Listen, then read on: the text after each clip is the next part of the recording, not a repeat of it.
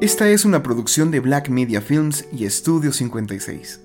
En este encuentro, tus dones, tu respuesta. Ayudar al que lo necesita no solo es parte del deber, sino de la felicidad. José Martí. Queridos escuchas, ser psicoanalista es tener la oportunidad de aprender a ver las cosas desde otro lugar. Aprender de mis pacientes ha sido una de las más grandes bendiciones de mi vida.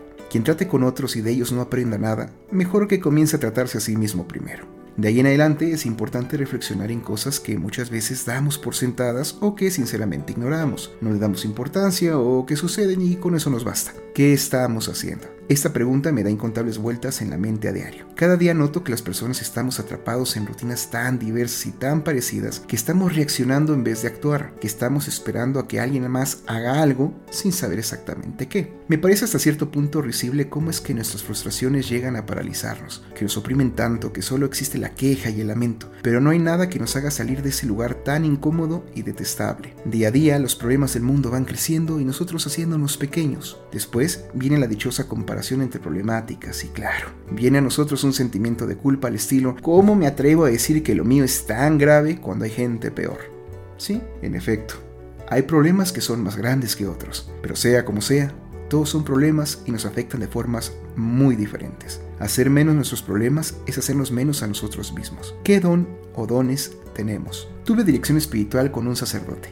Así es, no es nuevo yo soy católico y para mí la vida espiritual es también de suma importancia. No pretendo meterme con la fe o creencias de las personas o la falta de las mismas. Cada uno sabe dónde está y lo que le ayuda a seguir. De pronto salió una cuestión que me mereció que el padre Carlos me dijera, estás aquí para ayudar. He sido profesor de humanidades, locutor de radio, actor, comediante de ocasión, psicoanalista y a veces esa persona a la que se le acercan para pedir algún consejo o solo esperar recibir una escucha amable. No me estoy tirando rosas, es lo que hay. Quizá el don que tengo en mi vida es poder ayudar, de un modo u otro, pero ¿por qué a veces ese don no lo uso conmigo mismo? ¿Por qué me desvivo por los demás dejando que mi vida se me vaya en ello? Dicen por ahí que nadie es profeta en su propia tierra. Es mejor, queremos creer, distraernos con algo que no sea lo nuestro, y eso termina por despreciarnos y nos va poniendo en los últimos lugares de importancia, y estamos muy mal en eso. Hay gente que tiene dones fantásticos, cocinan, cantan, bailan, hacen reír, enseñan, acompañan, curan, atienden. Pero no olvidemos que los dones también son pruebas. Hay días que el payaso no quiere hacer reír y es entendible. Al final de cuentas somos humanos y nadie dijo que todo siempre tiene que estar bien. Saber ponerle un freno a lo que hacemos es un ejercicio de prudencia que nos deja darnos un tiempo, respirar, relajarnos y luego continuar. Sin embargo, hay quienes a pesar de tener identificados los dones, no hacen nada con ellos. Hay gente que, por ejemplo, se queja de las pocas oportunidades que tiene en el aspecto laboral y descuida o pone de lado aquellas oportunidades que se abren de par en par con el hecho de utilizar el don personal. Un amigo, por ejemplo, gran músico cuyo talento es palpable, un día se dijo a sí mismo, ¿y si le saco unas monedas de más al día? Acto seguido cogió su guitarra y se fue a tocar a un parque. 20, 50, 100 pesos. Poco a poco fue teniendo eso y más.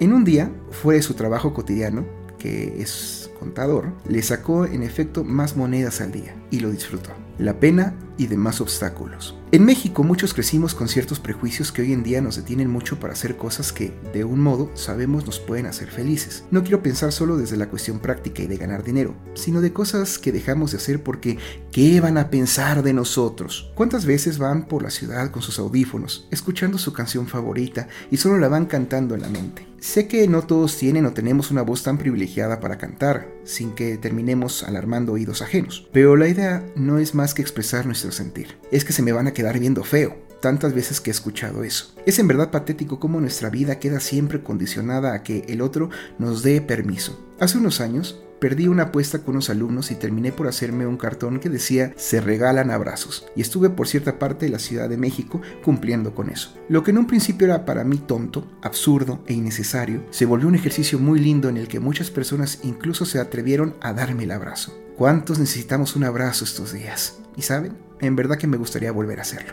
El único impedimento real que tenemos son las ideas que nos generamos sobre los demás. ¿Cómo alguien como yo va a hacer esas cosas? Y que se contestan lejos de las ilusiones de identidad forzada. Lo que sucede es que estamos perdiendo el tiempo con tantas preocupaciones que nos olvidamos de nosotros mismos y de las locuras que nos harían por lo menos disfrutar un poco más las cosas en nuestras jornadas. Permitirse a uno mismo sentir y expresar es, por mucho, un acto revolucionario en este tiempo de pretensiones que nos alejan de la ocasión de disfrutar la vida. Eso de ver dañada la reputación porque uno hace cosas que le permiten sonreír es una autocrueldad que no debemos seguir permitiendo. Somos humanos, joder, no rocas. Está muy bien ayudar a los demás, pero en verdad que primero es necesario ayudarnos a nosotros mismos. Poner los dones al servicio de uno y de los demás es permitirle respirar al mundo.